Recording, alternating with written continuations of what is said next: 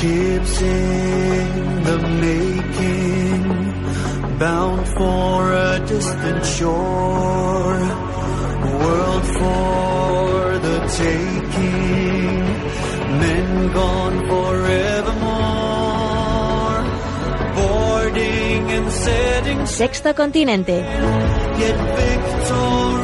Dirigido por el obispo de San Sebastián, Monseñor José Ignacio Monilla.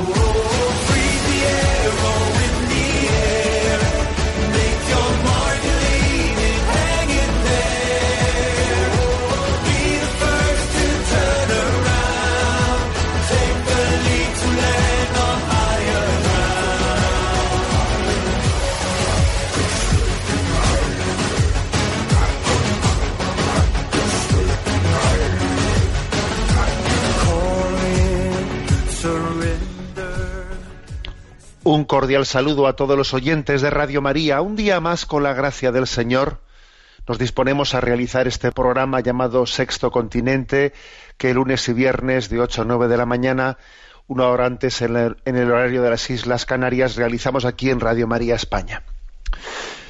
Sí, ya sé que me diréis, bueno, pero en los programas anteriores ha faltado usted, hay un par de programas, ¿eh? Bueno, pues sí, eh, he tenido la dicha de hacer una visita a, a nuestros hermanos de Perú. He tenido una dicha de hacer una visita en Lima y en las diócesis así colindantes de la Gran Lima. Y quisiera también comenzar este programa con un saludo a toda esa gente impresionante que he conocido pues durante esta semana. En redes sociales envié, salió de mi corazón ese, esos versículos del Salmo 137, ¿no? Si me olvido de ti, Jerusalén, que se me paralice la mano derecha, que se me pegue la, lengua al paladar, si no me acuerdo de ti, si no pongo a Jerusalén en la cumbre de mis alegrías, ¿no? Es el, pues el versículo bíblico que me vino al corazón el momento de despedirme de, de nuestros hermanos del Perú en esta visita así un poco relámpago realizada estos días, ¿no? Me despido con admiración y un recuerdo imborrables. Tuve la gracia de tener allí un encuentro con toda la gran familia de Radio María de Perú.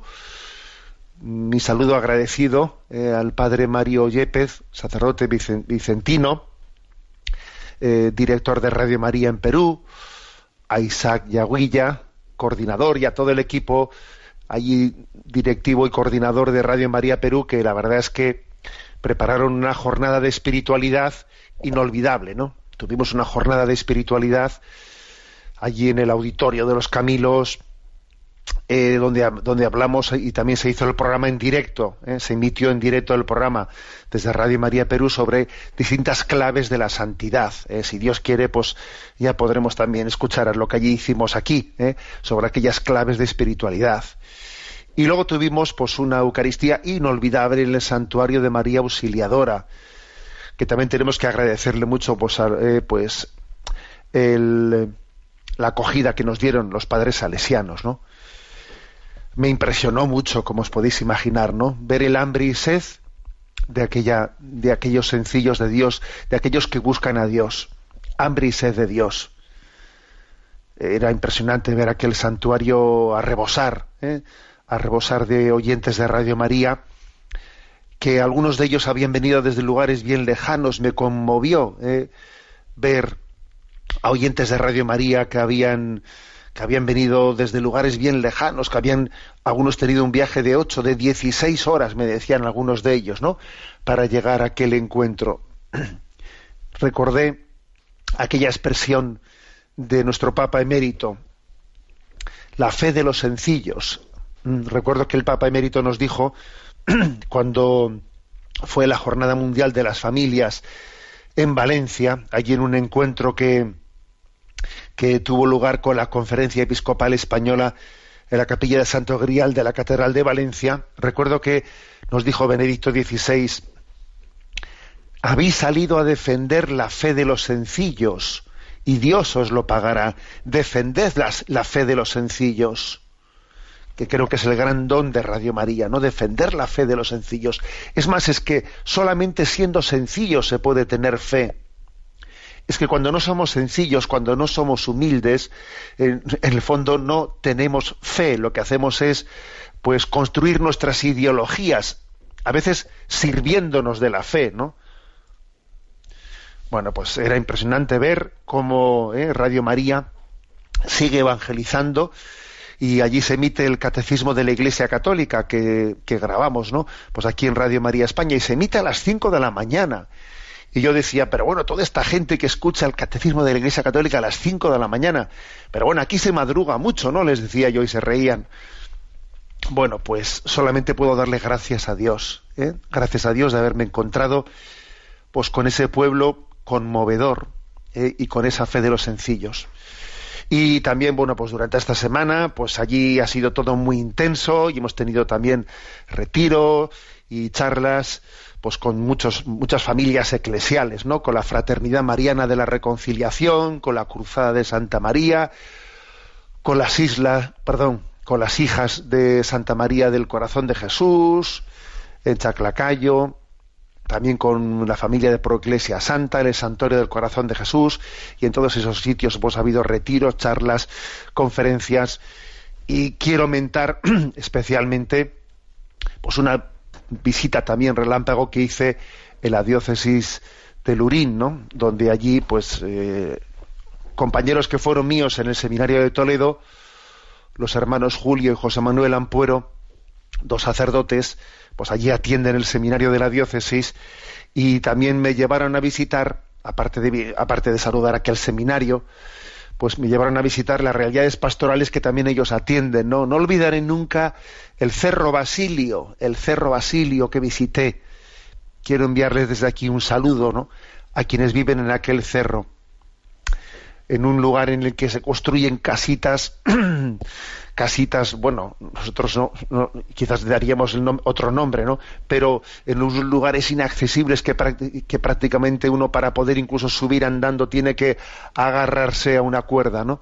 Donde un grupo de universitarios de la Universidad Francisco Victoria han, estando, han estado este verano pues allí en un campo de trabajo construyendo algunas casitas para, para algunos nuevos pues habitantes del Cerro Basilio que allí bendijimos aquellas casas, aquellas casitas, ¿no? Y qué alegría, por Dios, pero qué rostros tan sonrientes, pero pero si no había nadie triste en medio de aquella pobreza, ¿no? No vi, no vi a nadie lleno de niños, ¿no? Y no vi a nadie llorar. Si les vi felices, los pobres no se evangelizan, es impresionante. ¿eh? Y allí visitamos pues una casa llamada Sembrando Esperanza, ¿no? Una casa que me pareció un milagro, ¿no? Un milagro. En medio de una precariedad impresionante, ¿no? Pues allí, en aquella casa, este, estaban acogidas 110 personas, que todas ellas pues, no, no, no, tienen, no tienen otro lugar que estar que un patio, ¿no? Un patio y allí había recogidas pues bueno pues todo tipo de personas personas que habían tenido eh, problemas con las drogas eh, prostitutas que habían eh, dejado la prostitución después de quedarse embarazadas y, y, desde allí han salvado las vidas de esos niños salvándoles del aborto también conocí ¿no? iban contando cada uno sus testimonios no algunos que habían estado en el sendero luminoso que habían sido alcohólicos, que estaban ahí recogidos, ¿no? Muchas personas, pues, desequilibradas, ¿no? Allí le llamaban loquitos. Tenemos también muchos loquitos y muchos enfermos desahuciados. Y todos ellos, fíjate, no aquí diríamos, no, pero son realidades muy distintas. No se pueden juntar todas esas realidades. Pues allí se juntaban todas, ¿no? Y me acuerdo que cuando llegamos, los sacerdotes le preguntaron allí a, a la hermanita Jenny, ¿no? Como le llaman allí, le dijeron cómo está la cosa y, dijo ella, no olvidaré nunca esta conversación. Ella le dijo al sacerdote, ayer murió uno, pero vinieron tres más. Y el sacerdote le preguntó, ¿y, teníamos dinero para, el entierro del que murió? Y, me dijo, y la otra le respondió, no, pero nos han fiado. Nos han fiado el entierro. Y bueno, la verdad es que ese intercambio de palabras me, me, conmovió. ¿eh? Dije yo, madre mía, ¿eh? Y sobre todo, qué fiesta, pero qué fiesta, por Dios decimos allí, pero qué fiesta, qué bienvenida, ¿no? Y allí los niños, bueno, pues les parecía que les había ido a visitar Jesucristo a la tierra, ¿no? Y yo decía, pero por Dios, si, si vosotros sois una visita de Dios para nosotros. En resumen, ¿no? Pues que yo le doy gracias a Dios, le doy gracias a Dios por ver cómo, a pesar de que este mundo materialista, hedonista, relativista, eh, descreído, eh, pues, pues avanza, ¿no? Al mismo tiempo también los brotes de los brotes verdes, los dones del espíritu son muy resistentes, ¿eh? Son muy resistentes y hacen muchos milagros. Y, la iglesia de, de iglesia de Dios en Perú, no esa iglesia católica en Perú, es una muestra de ello. ¿eh? Allí hay muchos corazones enamorados de Dios, hambrientos y sedientos de Dios y damos gracias pues, por el hecho de que Radio María, las redes sociales, las nuevas formas de presencia contribuyan con un granito de arena, ¿no? A ese a mantener viva, ¿no? Esa hambre y sed de Dios. Me encomiendo a todos a todos ellos, me permito decirles, ¿no? A todos los peruanos que ahora nos escuchan, rezad por esta Iglesia de España que un día os llevó la fe. ¿eh? Y en este momento, ¿no? Pues necesitamos vuestro testimonio. Yo allí en el Cerro Basilio alrededor de, aquella gente, ¿no? Pues pobres de Yahvé, que estaban felices. Les dije, voy a hablar de vosotros a mucha gente. No me pienso callar, pienso contar por ahí lo que estoy viendo. Y bueno, como veis, cumplo mi promesa. ¿eh? Allí había una, pues era una de aquellos, pues chabolas, ¿no? Pues me acuerdo que él escuchamos a las 5 de la mañana y le dije, pero a las 5 de la mañana estás despierta. Y me dice no, yo, yo, yo me levanto a las 4. Tú fíjate, para hacer las cositas, decía, ¿no? Y para hacer mis oraciones. O sea, que se levanta a las cuatro para hacer sus oraciones, para hacer sus cositas, y luego a las cinco escucha el catecismo de la Iglesia Católica. Madre mía, los pobres no se evangelizan. ¿Qué verdad es? Bueno, pues en memoria también ¿no? de, esta, de esta iglesia peruana he buscado esta canción, Hoy despierto, hoy despierto, hoy despierto a tu presencia, despertar a la presencia de Dios, ¿no? Es un canto de un grupo musical peruano, se llama el grupo musical Siervas, que pertenece a una familia espiritual, ¿no? La congregación Siervas del, del plan de Dios. Escuchamos este canto.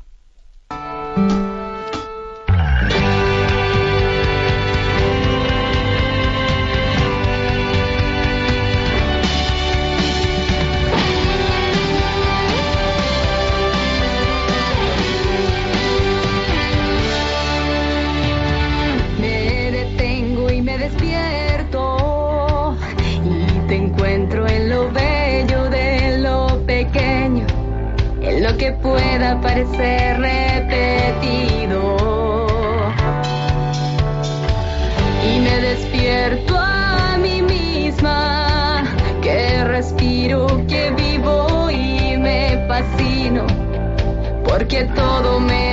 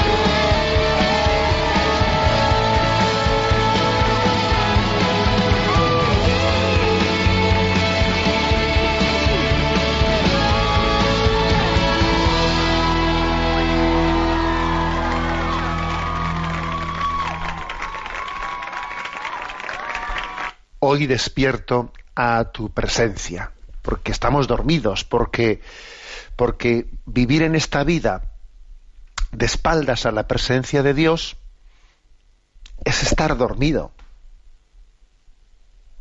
Vivir despierto es vivir en la presencia de Dios. Bueno, desde, esa, desde ese vivir en la presencia de Dios me vais a permitir dos comentarios. Dos comentarios, como se suele decir. Una buena noticia y una mala noticia también de esas que hay que denunciar. Una buena noticia. Una buena noticia es que mm, en la página web de la Conferencia Episcopal Española, a partir de ahora, pues hay un recurso, un recurso muy importante que la verdad es que hemos tardado un poco demasiado, vamos a hacer un poco de autocrítica, hemos tardado un poco demasiado en colocarlo, pero bueno, ya está, ¿eh? y estará para siempre si Dios quiere, que es eh, la, mm, la, Biblia, mm, la Sagrada Biblia de la versión de la Conferencia Episcopal Española, que es la misma versión de los libros litúrgicos, ¿eh? o sea, la, la Biblia completa, está accesible de una manera muy sencilla en la web de la Conferencia Episcopal Española. Entonces, pues en la página conferenciaepiscopal.es barra Biblia, allí tenéis la versión oficial ¿no? de la Sagrada Escritura muy fácilmente uno, uno puede buscar pues, los libros, el capítulo y acceder fácilmente al texto que puede, eh, que puede extraerlo y esto nos, es un gran recurso, o sea, el tener accesibilidad ¿no? pues a la Sagrada Escritura y al texto al texto bíblico que utilizamos en la, en, la versión litúrgica, etcétera, pues hombre, pues es una gran es una gran noticia que esté accesible de esta manera tan sencilla y gratuita. ¿eh?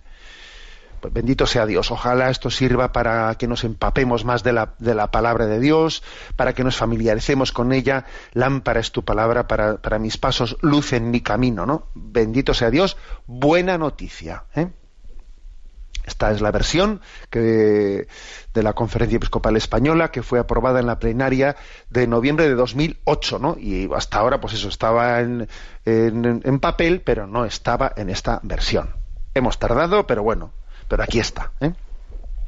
Buena noticia. A ver, y un tema que quería yo aprovechar para hacer una poner un acento crítico, también existe la denuncia profética, ese género que se llama de denuncia profética, y creo que tenemos que saber ejercerlo. Ha habido una noticia que también aquí en, en, nuestra tierra ha llegado, pues en la prensa escrita. Bueno, el punto de partida ha sido, pues, mm, de una familia, de una familia gallega que cuya hija pues, eh, pues ha recibido pues un, un premio un premio extraordinario de la Junta de Galicia al rendimiento académico, ¿no? Pues una chica de 16 años, pues bueno, pues que ha tenido pues un expediente académico pues extraordinario, ¿no?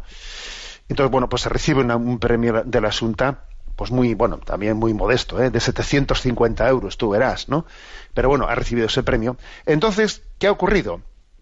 pues que al recibir ese premio, mm, pues Hacienda le ha aplicado el 19%, el 19% de impuestos por, eh, pues por ese tipo de premios, ¿no? Entonces la familia, al ver tal cosa, ¿no? Al ver como de esos 750 euros se le quita el 19%, pues bueno, pues claro, se ha, se ha interesado, entonces, entonces se dan cuenta, han profundizado, oye, un premio como este se le quita el 19% de impuestos cuando resulta, por ejemplo, que si, si te tocan, ¿no? Si te tocan premios de loterías y de juegos, hasta los primeros 10.000 euros están exentos, están exentos de ningún tipo de pago, ¿no? Dice uno, o sea que eh, parece que qué pasa, ¿no? Que estamos promocionando el juego, ¿qué? O sea, si tú si tú juegas en las apuestas hasta 10.000 euros estás de premios estás exentos de pago y recibes una ayuda, ¿no? Una, o sea, recibes un premio, un premio al rendimiento económico y tienes que pagar el, el 19%. Pero ¿qué sistema estamos construyendo? Claro, y profundizas un poco más y, vas viendo la publicidad, ¿no? La publicidad del juego del juego online y de otro tipo de juegos, ¿no? Entonces ves como dice, bueno, eh, le regalamos para que le regalamos a los que todavía no se han iniciado en el juego eh, 20 euros gratis. 30 euros gratis tiene usted, ¿no? Para empezar a jugar, ¿no? Entonces, claro, que es una manera de suscitar ludopatía que no veas tú. ¿Cómo podemos permitir, eh?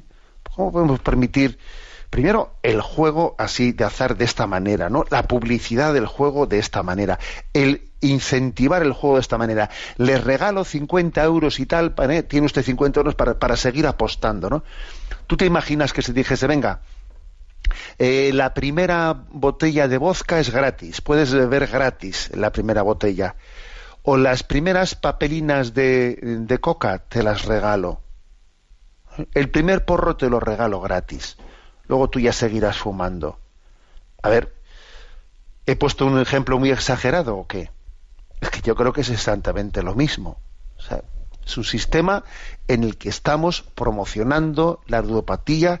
Es increíble, ¿no? Las casas de apuesta se regularon en, nuestro país en el año 2011. Ojo, ¿eh? 2011, que es hace poco. Y desde entonces no han dejado sino de crecer y de crecer, ¿no? Y el plato estrella, por cierto, de, esas, de estas casas de apuesta, el plato estrella son las apuestas deportivas apuestas deportivas, por ejemplo, ¿no? Se jugaron en España, pues el año pasado, unos 7.400 millones de euros solamente en esta modalidad ¿eh? de las apuestas deportivas. Una, una cifra tremenda, ¿eh? tremenda, que suma más de lo que el Estado, el Estado central, ¿no? La Administración central dedica a la sanidad y a la educación en sus presupuestos de un año. O sea, que es que, por ejemplo, ¿no? Esto es un problema nacional. La región de Murcia, y sé que habrá muchos murcianos ¿no? que nos están escuchando, escuchad esto, la región de Murcia cuenta con 565 locales de apuestas, que es la mayor proporción por habitante en España y en toda Europa. ¿Mm? En España tenemos 3.198 locales ¿no? de apuestas. Y esto, claro, eh, es que además hoy en día muchísima gente apuesta por internet, no, no yendo a locales, a locales de apuestas, ¿no? Bueno, las ganancias que, que, mueven este negocio, os podéis imaginar, ¿no? Lo, que, lo que pueden llegar a ser. Y están suscitando, pues, ludopatía, pues incluso en, en menores, en menores de edad. Bueno, y aquí andamos, ¿no? Sin saber exactamente cómo, cómo abordar esto. En algunas comunidades autónomas, pues bueno, pues se, van, se van haciendo distintas eh, legislaciones que entre un local entre un local y el otro tiene que haber una distancia de tantos metros mínima para que no se eh, pues se proliferen en exceso pero bueno eso es ponerle puertas al campo porque la gente apuesta por internet tú verás no y es curioso ver cómo los locales que se abren, pues muchos de ellos se concentran en lugares, en lugares pues todavía socialmente más, más pobres, ¿no? Pero bueno, como digo, que eso es ponerle puertas al campo, porque ahí está Internet, ¿no? Las empresas de juegos de azar, pues están entre los mejores clientes publicitarios del país. Ojo a esto, la publicidad que hacen las empresas de juegos de azar son los que mm, son es la publicidad más fácil de obtener es la publicidad más fácil de obtener es, increíble la cantidad de millones de euros ¿no? que esas empresas hacen ¿no? en internet para que tú tú entras a buscar por ejemplo en un periódico pues eh, qué hizo el Madrid o el Barça y, y no sé qué pues allí empiezan a, saltarte banners de que to, coge eh, apuesta etcétera y tal no eh, a ver, es que es, voy a decir una cosa, ¿no? Alguno dirá, este obispo de San Sebastián barre, barre para casa. Bueno, pues que para una cosa buena que, que tiene uno, dejadme que presuma un, un poquito de ella. ¿eh? ¿Y a qué me refiero? Hombre, pues que 19 de los 20 de los equipos de primera división, o sea, prácticamente todos, menos uno, tienen acuerdos con las casas de apuestas y los equipos de fútbol de primera división pues eso no son eh, pues un lugar en el que las casas de apuestas eh, hacen eh, bueno hacen hacen de ellos sus grandes altavoces no para todavía extender más esto. Solo solo se salva la Real Sociedad de San Sebastián. Permitidme que presuma un poco de ello no que se desmarcó en el año 2018 después de hacer una consulta a los socios y a los accionistas se hizo un referéndum ¿eh? Y el 85% de los que votaron dijeron no, no queremos que la Real Sociedad de San Sebastián eh, haga ningún tipo de acuerdo con las casas de apuestas de publicitarias. Y vamos a decir que es el único equipo nacional que tiene esta especie de principio ético de decir aquí no podemos aceptar ese tipo de publicidad, hombre. ¿eh? Que estamos suscitando ludopatías en todas las esquinas. Bueno, permitidme ¿eh? esta bueno, pues esta especie de, un poco de sentimiento de orgullo de, que en San Sebastián hubiese esa, eh, pues esa iniciativa. Bueno, porque es que estamos fomentando, ¿no? Antes, antes, ¿eh? se fomentaba el deporte entre los jóvenes para alejarlos de las drogas. Eh, pues venga, fomentemos el deporte para alejarlos de las drogas. Y ahora vemos a los mejores futbolistas del mundo, a los más famosos, animándoles a apostar, haciendo publicidad en casas de apuestas. ¿Eh? Eso sí, con buen rollo. ¿eh? Es el buen rollismo que te dice con letra pequeña, eh, juega, apuesta con responsabilidad. Pero hombre, sí, excusación no petita, acusación manifiesta. Decirle a la gente que, pues que, está en una tesitura de, una inmadurez patente, digamos, que son carne de cañón para caer en ludopatías, pero apuesta con responsabilidad, es, es una, vamos, es una broma. Es una broma. Bien, pues que creo que esta es la, denuncia ¿no? que quería hacer, que me parece que es, que es de justicia hacerla. Eh, estamos estamos eh, cargando. Y mientras tanto, ¿qué hacemos? Ah, a ver si aprobamos la eutanasia. Pero, pero ¿dónde tenemos la cabeza? Pero si nos estamos eutanasiando nosotros en el día a día de la existencia, ¿cómo es posible que permitamos una publicidad, una publicidad de casas de apuestas de este tipo. Y encima diciendo venga que te doy los 50 primeros euros euros gratis para que te puedas iniciar en la apuesta cómo podemos permitir eso dónde está me gustaría a mí no que hubiese una una clase política que dijese a ver para las próximas elecciones no a ver yo propongo suprimir estas casas de apuestas. A ver que lo digan yo le voto a ver quién, dónde está el valiente que diga eso y que no, que lo diga, sino que lo mantenga y que lo, y que lo realice. Bueno, nuestro rincón del DOCAT. Eh, sabéis que aquí tenemos, eh, mm, pues vamos desgranando punto por punto algunos puntos de, esta especie de compendio popular eh, de la doctrina social de la Iglesia. Nos toca el punto 144. ¿Qué significa el principio de prioridad del trabajo frente al capital? Responde, de la dimensión subjetiva del trabajo nace también el principio de la prioridad del trabajo frente al capital, ya que el hombre posee el capital como un instrumento externo a él, mientras que el trabajo es expresión esencial de la persona, que es quien lo ejerce y de su dignidad. No son nunca justificables condiciones de trabajo o de salario que exploten o denigren al individuo, independientemente de si éstas residen en intereses de capital, en las exigencias de, de la competencia o en la dureza de la globalización. Bueno, pues recuerdo que el punto anterior el 143 había, mm, había diferenciado entre la doble dimensión del trabajo, ¿no? La objetiva y la subjetiva, ¿no? El trabajo objetivo es, bueno, pues la obra realizada, pero el trabajo subjetivo es todo lo que supone en nosotros esa dignificación, esa, ese ir creciendo por el hecho de que nos veamos desarrollando los dones que Dios nos, do, nos dio, ¿no? Es la diferencia entre la dimensión objetiva y subjetiva. Y en este punto, en el 144, dice, a ver, ¿qué significa el principio católico, bueno, de la doctrina social, la prioridad del trabajo frente al capital, ¿no? Bueno, este es una, un principio de la doctrina social de la Iglesia. ¿Cuál es la razón en la que decimos que, a ver, hay que priorizar el trabajo frente al capital, frente al dinero, ¿no? El trabajo es expresión directa del ser humano, que es quien tiene una dignidad, el ser humano, ¿no? Que se ha de respetar siempre. Por el contrario, el capital, el dinero, los medios económicos, son un instrumento. que por cierto son, es un instrumento fruto de un trabajo acumulado, por tanto algo derivado, ¿no? Y este es un principio fundamental, esto de la prioridad del trabajo sobre el capital, un principio fundamental que debe de aplicarse en cualquiera de las formas, ¿no? de la organización económica y productiva. En el riesgo, ¿no? del sistema capitalista cuando no acepta esta iluminación ¿no? de la doctrina social de, la Iglesia, el riesgo del sistema capitalista consiste en poner como fin, fin, la, la obtención del máximo beneficio y considerar el trabajo, bueno, pues como un factor de producción. Está también el capital, ¿no?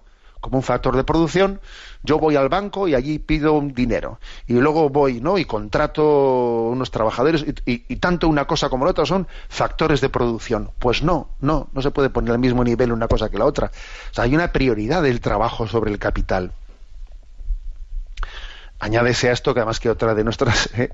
No sé, bueno, otro de los, iba a decir yo, desgracias, ¿no? Pero condicionantes, cuando menos vamos a decir condicionantes muy, muy, muy peligrosos, es que en la medida que ha ido eh, pues evolucionando y, y, haciendo una, un sistema bien complejo desde, desde el siglo pasado, ¿no? desde comienzos del siglo pasado, ha ido tomando fuerza pues una economía monetarista donde el interés ya no es la producción de bienes necesarios, ¿no? Por los que se obtiene un beneficio, sino buscar las inversiones más rentables para, para el capital invertido, ¿no? con la consiguiente subordinación del empleo. ¿Mm? Entonces, a ver, eh, es eh, la Labores Exercens, ¿no? que es la encíclica de San Juan Pablo II, en esa, en esa encíclica encontráis en los puntos especialmente 6, 11 y 12, 6, 11 y 12 de Labores, Labores Exercens de San Juan Pablo II, eh, las razones que, profundizan de por qué hay una, tiene que haber una prioridad del trabajo sobre el capital. Y de este principio se deduce pues, que no es aceptable ningún tipo de explotación, tanto en el ámbito salarial como en las condiciones de trabajo, pues haciendo que la finalidad eh, sea obtener el mayor beneficio para el capital y, su, y subordinando a esto pues, pues la, dignidad del trabajo. Pues hay que decir que tanto trabajo precario y contratos basura pues son contrarios a la doctrina social de la Iglesia, ¿no? ¿Por qué? Porque no se valora del trabajador más que su capacidad de producir rentas sin tener presente ni su persona, ni sus condiciones familiares, ¿no? y del trabajo digno que requieren. Se supedita todo al mercado, ¿no? Que es la práctica, es la ley del más fuerte o del más espabilado. Y así lo que se hace, ¿no? Por distintas formas es que el trabajador pues, sea alguien útil, útil desde el punto de vista lucrativo, ¿no? Y la consecuencia principal pues es un trabajador alienado mm, con un trabajo precarizado pero pero a tope no y una vida supeditada al interés pues al interés de, algunos en, la obtención del dinero no una creciente desigualdad de las rentas en las que eh, bueno pues en las que se condiciona mucho la vida la vida y la dignidad de las personas no entonces pues este es un principio clave de la doctrina social de la Iglesia, ¿no? A ver, eh, hay que priorizar la dignidad del trabajo, porque es expresión del ser humano sobre el capital. ¿eh? Bueno, pues esta es nuestra reflexión. Vamos a tener también este otro descanso musical. Escuchamos esta canción Abandónate de Romina González.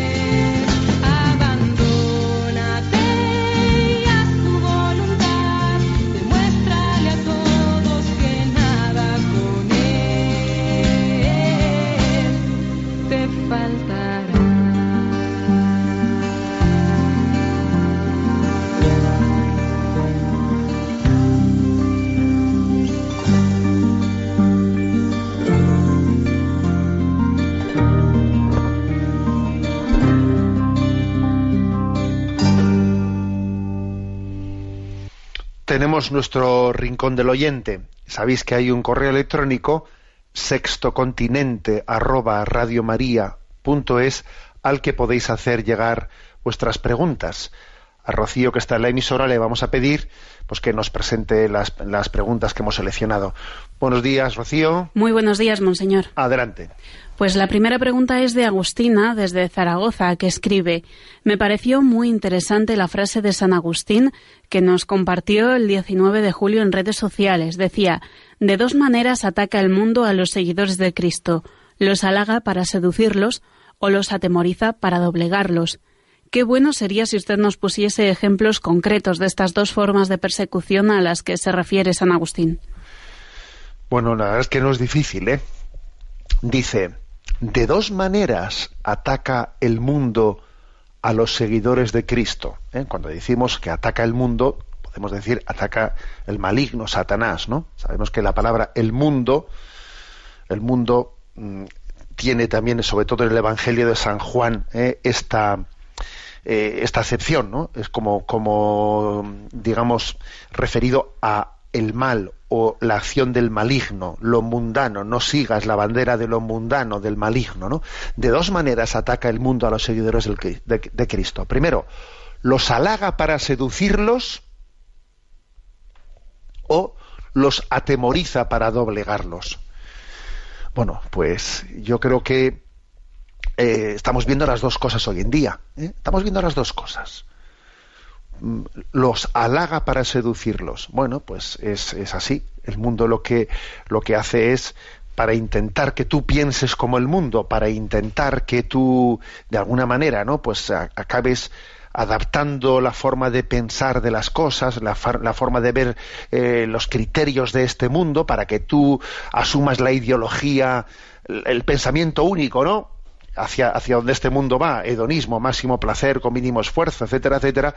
Bueno, pues, eh, pues lo que te va haciendo es halagar, diciendo, ay, mira, ay, mira, pues eh, si tú, por ejemplo, asumes asumes esos criterios, vas teniendo un éxito, pues, eh, pues como cantante, por ejemplo, ¿eh? tú vas asumiendo la vanidad y entonces como político vas teniendo éxito. Tú, si tú vas asumiendo esa agenda de pensamiento, eso te da éxito, te da éxito. Por ejemplo, tú vistes de una manera provocativa, ¿no? Imagínate, de una manera, pues tú, pues no, vas a ver tú qué cantidad de seguidores vas a tener en tus redes sociales, porque estás allí, pues, bueno, y como digo eso, pues digo, si tú vas asumiendo, ¿no? La bandera de este mundo, vas a tener un éxito garantizado. Entonces dice, o los halaga para seducirlos,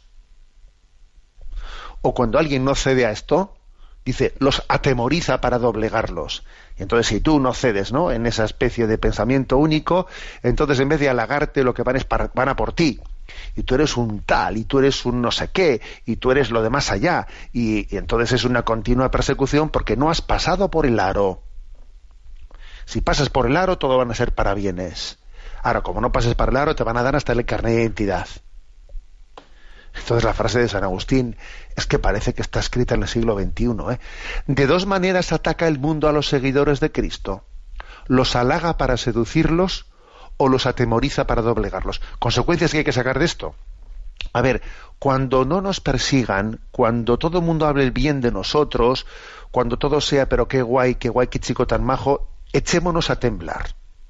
Porque, a ver, si, si resulta que uno solamente cosecha eh, pues halagos y todo el mundo habla bien de ti, cuidadito, porque eso no es muy normal. Lo lógico es que exista un cierto grado de persecución en la vida, que no es que tengamos que buscarlo así artificialmente, porque las cosas vienen, pero es que lo lógico es que exista, ¿eh? porque porque hay un, un- hay un choque evidente, ¿no? De, mm, de concepciones de la vida. Y por eso tenemos que estar atentos a ese halago del mundo, a ese, eh, pues, a esa forma de, de complacencia, de complacencia del éxito fácil, etcétera, etcétera, porque uno va sin, bueno, sin darse cuenta o, o- o- medio dándose de cuenta, no, va asumiendo, pues los valores, los falsos valores de este mundo.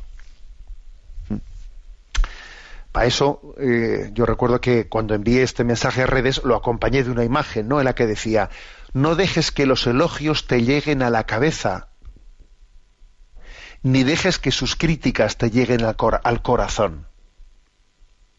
Porque claro, si los elogios te llegan a la cabeza, mm, mal asunto, te vas a dejar arrastrar. Y si las críticas te llegan al corazón, si cuando te persiguen y te critican te han tocado el corazón y entonces te vas a retraer, te vas a atemorizar. Entonces, por lo tanto, un buen consejo, que los elogios no te lleguen a la, cabeza, a la cabeza y que las críticas no te lleguen al corazón. Entonces, eh, esto es una es como una condición sine qua non para poder vivir, ¿no? Ese consejo, ese consejo de San Agustín y mantenernos fieles. Adelante con la siguiente consulta.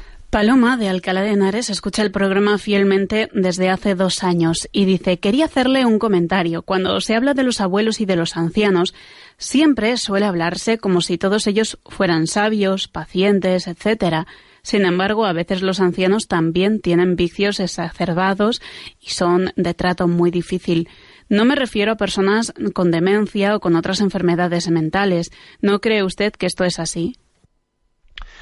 Bueno, pues, pues obviamente, claro, lo que dice, lo que dice esta oyente, lo que dice Paloma, pues, pues claro que es cierto, ¿no? Claro, yo, ella nos escribe con respecto a que, pues, el día de San Joaquín, San Joaquín y Santa Ana, bueno, pues yo hice un elogio de los abuelos, etcétera, y claro, y, dice Paloma, bueno, pero eso no es quedarse únicamente con el, con el lado eh, así positivo.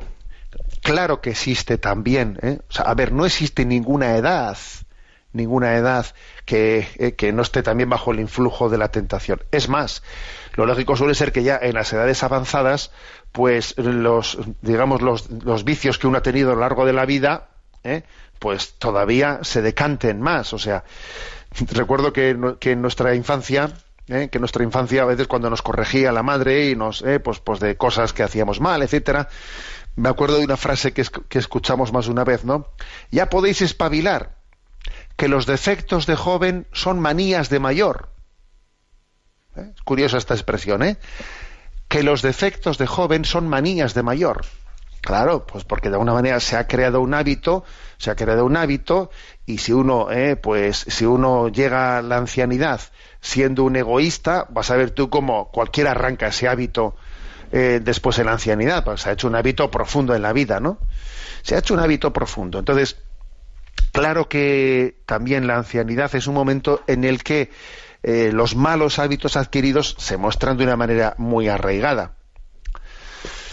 Bueno, también digamos, eh, vamos a decir lo siguiente. Yo creo que también es un momento en el que, en el que estamos llamados a ejercer esa obra de misericordia que se dice sufrir con paciencia los defectos del prójimo, porque claro, una persona que tiene pues un eh, pues una, un, un vicio, una manía muy arraigada, que tú te das cuenta que es imposible, que bueno, pues bueno, imposible, no hay nada imposible para Dios, pero claro, es más difícil que pueda cambiar en su vida, pues también es motivo de de ejercitar esa obra de misericordia, sufrir con paciencia los defectos del prójimo, que, que es así, ¿eh? o sea, que es un momento de ejercitarla. Y también incluso entre los mismos ancianos, unos con otros, que a veces la convivencia entre los ancianos, bueno, pues puede, puede no ser fácil si no se ha ejercitado esa paciencia, ¿eh? esa paciencia. En definitiva, bueno, que lo que dice Paloma, pues es cierto, que también existe esta otra cara, ¿no? Este otro aspecto, pero también hay que decir que hay que hacer de la necesidad virtud, ¿no? Y de y que de, de- de esa realidad que existan, ¿no? Pues esa especie de vicios o defectos que se han convertido en hábitos y están muy arraigados, también tenemos que hacer pues una, una oportunidad para nuestra purificación. Adelante con la siguiente consulta.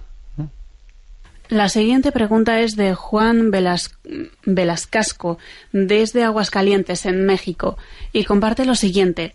Recientemente se ha hecho pública una encuesta en Estados Unidos en relación al escaso porcentaje de católicos que verdaderamente creen en la presencia de Cristo en la Eucaristía. Solo uno de cada tres. Le agradeceríamos un comentario al respecto. Bueno, pues la verdad es que es una encuesta, una encuesta mm, de las muy clarificadoras. ¿eh?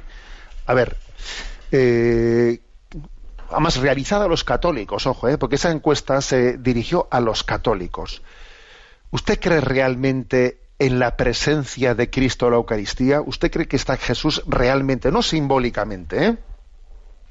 no simbólicamente, sino real, sustancialmente presente en la, en la Eucaristía?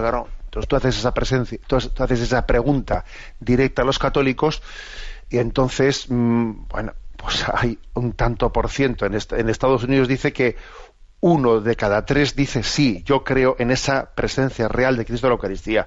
Y dos dicen no, eso será simbólico, eso será. Bueno, mm, la verdad es que estoy convencido que si- como se haga esa encuesta en España, salimos peor que en Estados Unidos. ¿eh? Esa impresión tengo yo.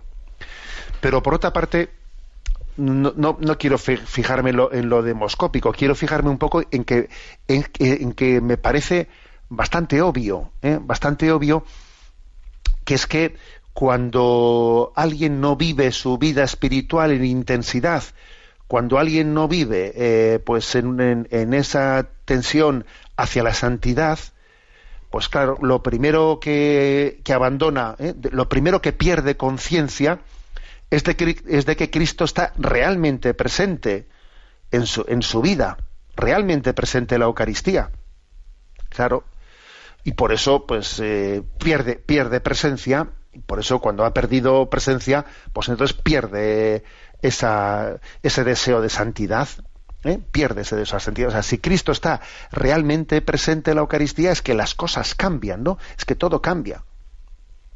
Me habéis oído, ¿no? Me habéis oído una, anécdota que yo creo que más de una ocasión la he contado, de un misionero que me compartía que allí en África estaba explicando a los niños de la misión, les estaba explicando, eh, tenía allí la capilla llena de niños y explicándoles pues cómo Jesús está realmente presente en el sagrario, ¿no?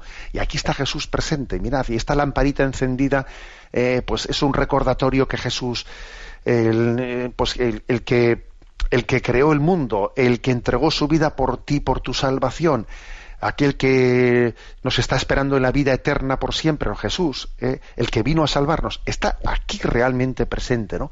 Y decía el misionero, como en la parte de atrás había un niño que levantaba y levantaba y levantaba la mano, ¿no? Entonces ya, bueno, pues le dio, le dio la voz y le dice, a ver, ¿qué querías preguntar? Y el hombre, el, el niño le dijo al misionero, oye, oye, ¿y tú por las noches qué sueles hacer, no? Eh, ¿Le dejas aquí solo y te vas a dormir? Y claro, el misionero decía que se quedó, vamos, que, que, que, que aquella pregunta del niño que la había hecho desde su absoluta inocencia, desde decir, oye, pero tú fíjate qué presencia hay aquí, ¿no? O sea, qué presencia. Entonces, bueno, si, si, si está aquí Jesús presente de esa manera, ¿ahora qué hacemos? Nos vamos todos y, y nos vamos a ver, eh, o sea, ¿tú qué haces por las noches, no? ¿Te, te vas y te pones a ver la televisión o, qué haces? Y me decía el misionero que aquella salida de ese niño, le, vamos, le llegó como un misil, ¿no? Como un misil a su corazón. Y le dijo, a ver, por, por la boca de este niño ha hablado Dios. Es que sí, es que el hecho de que Cristo esté aquí realmente presente lo cambia todo. El resto de las cosas, el resto de las cosas no pueden seguir como si aquí no estuviese. A que no es lo mismo que esté aquí o que no esté aquí. O sea, si tú, por ejemplo, supieses, ¿no? Pues yo qué sé, ¿no? Pues oye, que resulta que tengo aquí, eh, está el rey, bueno, pues por decir una palabra, ¿no? Pues está el rey, está no sé quién en la habitación de al lado. Oye, te cambiaría, te cambiaría el, el programa del día, ¿no? ¿Eh? Bueno, pues si es que si está Jesucristo aquí, tú sigues haciendo un plan del día como si eso no estuviese. O sea, que es que es una presencia que cambia la existencia.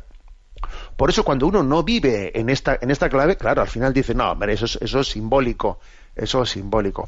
Eso no me extraña, no me extraña la, pues esa encuesta, ¿no? La, la lamento, obviamente, ¿no? Que haya, que haya católicos que, que no confiesen la re presencia real de Cristo en la Eucaristía. Pero claro, no me extraña en absoluto porque, porque es que al final, al final las cosas son, tienen su lógica, tienen su lógica. Y de determinada, si no vives como piensas, acabas pensando como vives. Ese refrán es demoledor.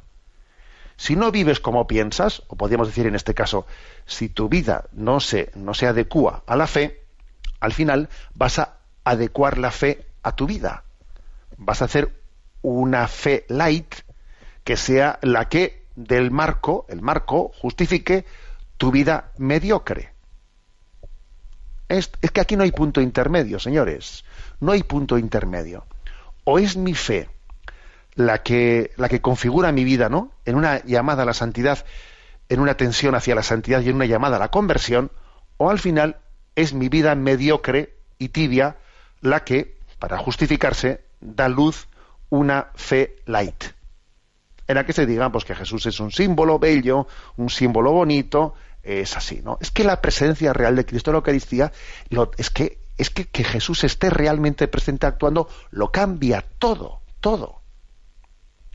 Por eso es tan importante, ¿no? Que seamos enamorados de, de la Eucaristía y, y, además, ¿no? Pues que nos sintamos llamados, atraídos por ella, ¿no? Que exista una atracción eucarística en, en nuestra vida. Bien, queridos hermanos, tenemos el tiempo cumplido. Me despido con la bendición de Dios Todopoderoso, Padre, Hijo y Espíritu Santo. Alabado sea Jesucristo.